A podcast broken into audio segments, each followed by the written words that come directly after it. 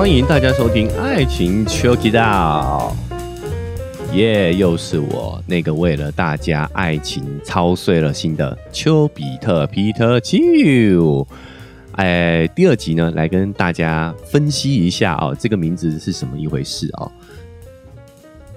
最近这个名字有什么意涵，又是怎么来的啊？其实非常的单纯，就是希望让大家呢看到封面，看到这个名字，就知道我们节目是聊什么的哦。那两性之间，男女之间最关心的，其实不会就不过就是爱这件事情嘛。哦，当然还有性啊。哦，所以我就想要取一个浅显易懂的开头，然后为了这个体现我的创意，我就要想办法把秋哥的名字呢，呃，做到这个节目的名称里头。然后我就在想，秋秋秋跟爱情要怎么结合？我就想到 check it out，就就就音很类似哦，所以它的那个秋起 out 啊，哈，要这个秋起这两个字要用闽南语发音，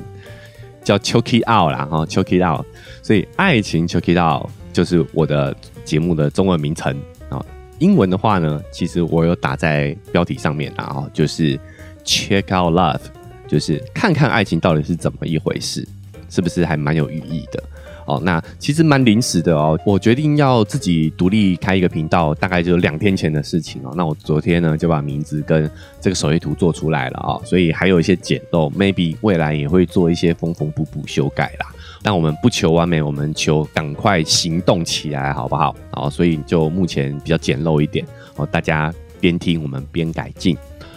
好，OK，那回到我们今天想聊的哦，就是我啊上一集有预告过，球哥在最近呢有参加了一个相亲的活动哦，那是这样子哦，就是球哥不知道为什么，就是我特别有长辈缘哦，可能我看起来这个文质彬彬的，说话又有礼貌哈，呃，然后嘴巴又甜，自己夸自己，呃，所以呢，我一直以来对于给给长辈的印象都还不错。就大家看我讲话就知道嘛，我就是玉树临风啊，不是，然后说话又这个蛮有道理的，对，又有内涵，所以让人家感觉很有内涵吧，我不知道啊，呃，所以很多长辈们看到我都觉得还蛮欣赏的。那以长辈他们的价值观来说呢，他们就会觉得哇，你一个这么优秀的男孩子哦，以上都是我客观的说哦，哈，就是哎，怎么会？哦，除了收入比较不稳定之外，好像没没什么太明显的缺点嘛，哦，这外在啊、内涵都还可以呀，哈，哎，为什么这这一直在单身呢？啊啊，我又不能跟长辈说啊，你不要看我单身啊，我还参加多人运动，我还三 P 嘞，你你这个我怕他们这个长辈的心脏们受不了啦，所以你也不能跟他实话实说，就跟他客气呀，就会说什么啊，没有缘分呐，时间没有到啦，没有适合的人呐，哦哦，所以其实蛮多长辈有时候。呃，就是简单来讲，就是我爸妈的朋友啦，哦，就会一直想要帮我们介绍。那我觉得其实呃，长辈们他们也很沉沉浸在这种撮合的快感当中。做媒人婆，其实做媒人婆，一自古以来都是很有荣誉感的事情。因为我们古时候讯息没有那么发达嘛，也没有什么交友软体，对不对？也没有什么网络啊，哦，所以人与人之间真的都是要靠互相介绍啊。那以前又是熟人社会嘛，所以就会有一个一两个媒人婆。哎，我我好像有在之前的节目讲过，就是以前媒人这件事情是有公职的，在某些朝代他们是公务员呐，他们要负责这个。牵媒这件事情，把呃，这个咱们村里的年轻人哦，男男女女牵在一起，好，那这个是很有成就感，然后也是非常有在在古代啦，哦，是非常有意义的事情。那以前每个人那个环境比较单纯啊，大差不差的哦，其实基本上只要身份背景差不多哦，哎，你再把他们凑成对。就可以了啊！以前说实在的，都媒妁之言嘛，对不对？你看不看得上不重要啊，你家族看得上才是关键。所以其实我觉得以前做媒也不会太困难哦。但是我觉得现代人要做媒的话，其实难度真的变高很多诶因为社会环境真的变得相当的复杂，每个人。来的地方不一样，每个人的三观、世界观、价值观都会有有所不同。你要凑合人的难度确实是比较高了啦。哦，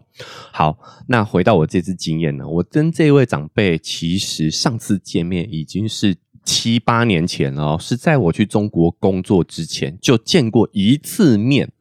但可能就像我之前讲的，我那次面就给了这位啊阿姨呢，哎，很不错的印象啦哦，所以她哦可能就对我印象非常的深刻。那之后我们也都没有再联络哦，因为毕竟是有年纪差距嘛哦，但是他有关注我的脸书。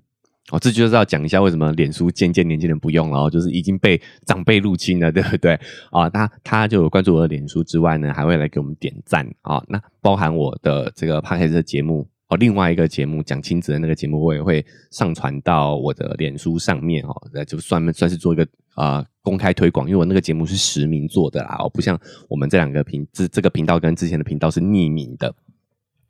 所以他也都会来点赞，也都有在听哦。所以他呃，就可能那次对我印象真的非常好啊。在我们这七八年间都没有见面哦，但是他陆陆续续呢都有想要介绍女生给我认识了。那我觉得知子莫若母啊哦，呃，这位阿姨她推荐了很多人选，第一关呢就会先跟我妈讲。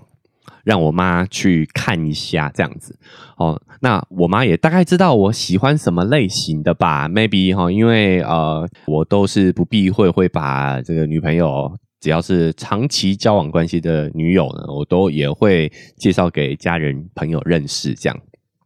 哦，所以我妈这样一路看下来。啊，可能多少也对我的喜好是有所认识的，所以第一关呢，就是在可能嗯外表气质这个部分呢，她可能就会帮我做一个筛选了。哦，所以 maybe 有很多也是我不知道的哈，在我妈那一关，她就呃就筛掉了。哦，那这也不是他觉得自己儿子很好啊什么的，而是你你只要不要浪费大家的时间嘛，哦，是出于这种理观，呃，出于这种出发点把他筛选掉的啦，而不是觉得人家不好什么的。我这边要先强调一下哦，我们家里人的个性都还不错啦，哦，不会去用这样的批判的角度。那再来，呃，有一次呢，哎，过了我妈那一关了，你知道吗？但是我那个时候人在中国。啊，等于是相隔两地嘛。如果真要谈，首先要见就就很难了哦，对不对？那再来是说，真的就算谈成了，也是远距离。我那个时候又刚跟那时台湾的女友分开没多久哦，所以等于是刚结束一段远距离的恋爱哦。我自己觉得，我们这段恋爱的这个这一段关系的结束，也就是跟远距远距离有很直接的关系。哦，所以我在当时我就觉得，啊，现在好像也不是这个时机点哦，所以我就也婉拒了那一次的认识。哎，之后呢，就因为疫情的关系回来台湾发展了哦，就变得长久待在台湾。哎，没想到这位阿姨有关注到这件事情，哎呦，你儿子回来了哈哦，所以他可能也有把介绍人给我这件事情又重新拾回提起回日程上了啦啊。然后前段时间呢，他就又跟我妈提这件事情了啊，然后把对方的这个照片呢，哎，给到了我妈去看，哎，我妈一看，哎呦，这个有可能是秋哥会喜欢的类型哦，哦，所以他就来跟我说了。那我对于这件事情就是一直都是很开放的态度嘛，我觉得交个朋友都没有问题啊，哦，那哎，所以了解了一下背景，就是可能跟我们年纪是差不多的，就是也是过了四十岁的这个门槛，但是哎。照片看起来哦是蛮漂亮的，虽然滤镜是有一点重了，但是你可以看得出来，它那个整体的感觉还是 OK 的，还是不错的啊，是不错哦。所以我想说，嗯，哎，那确实也回来台湾了，好像也没有这个远距离的这个呃挑战了啊。所以我就觉得确实可以认识一下，我觉得交个朋友也没有关系。好，然后我们就在前段时间就约了一个地点，然后要一起喝杯咖啡。哦，那这个时候我们就有想说要怎么安排啊？哈，是不是我妈要出席呀？然后，哎，对方这个我那个阿姨是说她会到啦，好，然后让先介绍我跟这个女孩子认识之后，她就会离开。好，然后我妈就会说：“那大家不要去。”我说：“不用啦，我都几岁人了，相亲还带妈妈，那那这蛮蛮扣分的事情。”我我自己是这样觉得啦啊，所以就说不用我自己去就好了。反正啊，我我个人对于自己的。呃，社交能力是蛮有自信的，我觉得我一个人是可以 handle 的。好，OK，就到了我们见面的那一天哦，我们就到了约好的咖啡厅。然后呢，哎，女孩子先到了，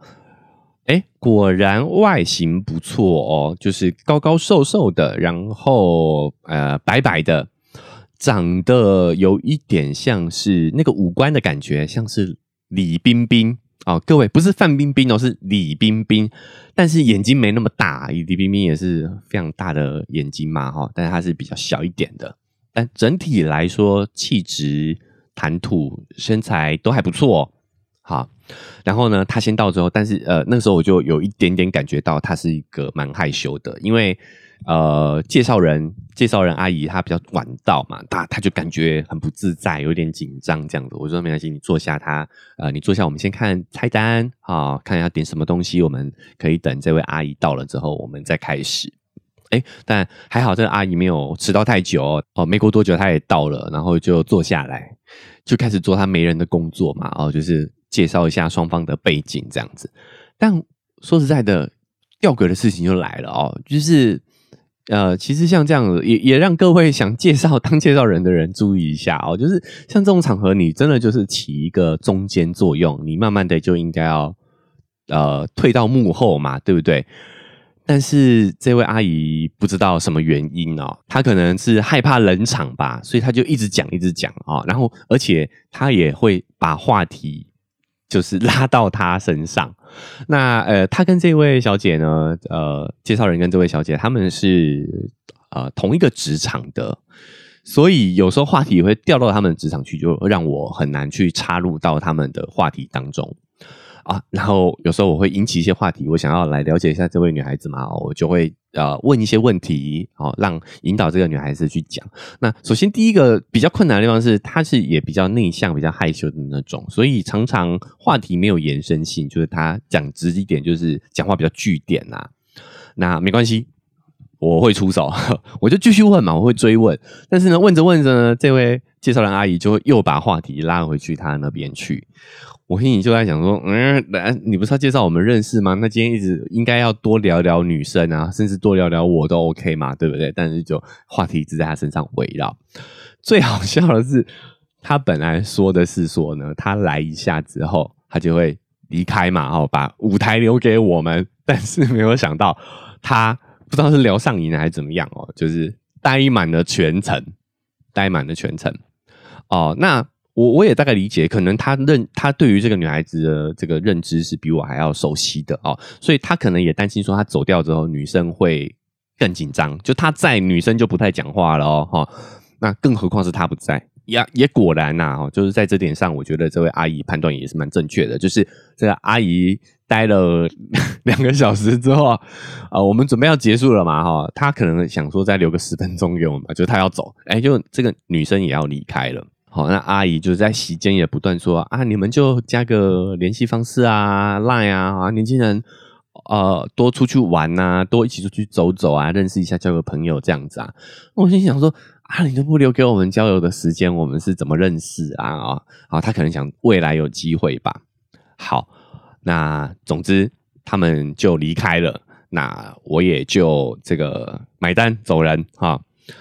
不过我我当下虽然觉得这个活动有一点有趣之外啊，哎，我也开始思考了一些这个四十岁这个阶段，不管男生女生对于感情的一些思考。首先就是我们到了这个年龄呢，都已经四十岁了，还单身，还没有呃进入婚姻，也就是说，我们可能对于独处这件事情，其实蛮有心得的。你一定要是一个人也是 OK 的那种人，你才办法单着这么久嘛，对不对？你才办法单身那么长时间，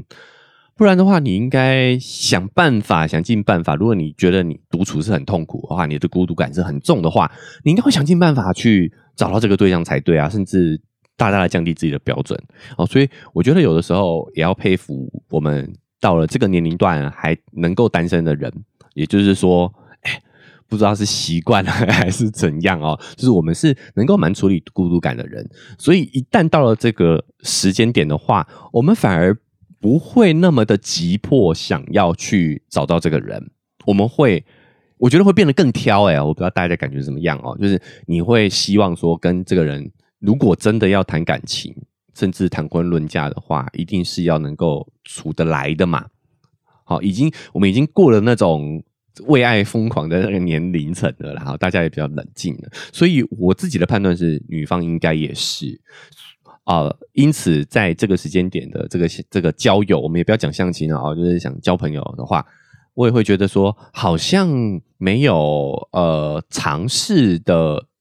尤其是这样的阶段啊，就是好像也比较不用去浪费时间去尝试什么啊，呃，尤其是虽然对方的外表真的也算是不错，非常好啦哦，那但是哇，我觉得我是一个非常注重交流的人。我是自己是一个话痨啦，那如果我跟一个很近的人在一起的话呢，我觉得有的时候也会给对方很大的压力哦，因为你会一直讲，那对方只能听，那他到底有没有感兴趣？有的时候我觉得你在认识的初期，你也未必会呃表达出来你的你你不想听什么的，我我我不知道。好，总之这样的互动模式就代表说，嗯，可能不是那么的适合。那我觉得我也很希望可以听到我的伴侣。会愿意去表达他的感觉，表达他的感受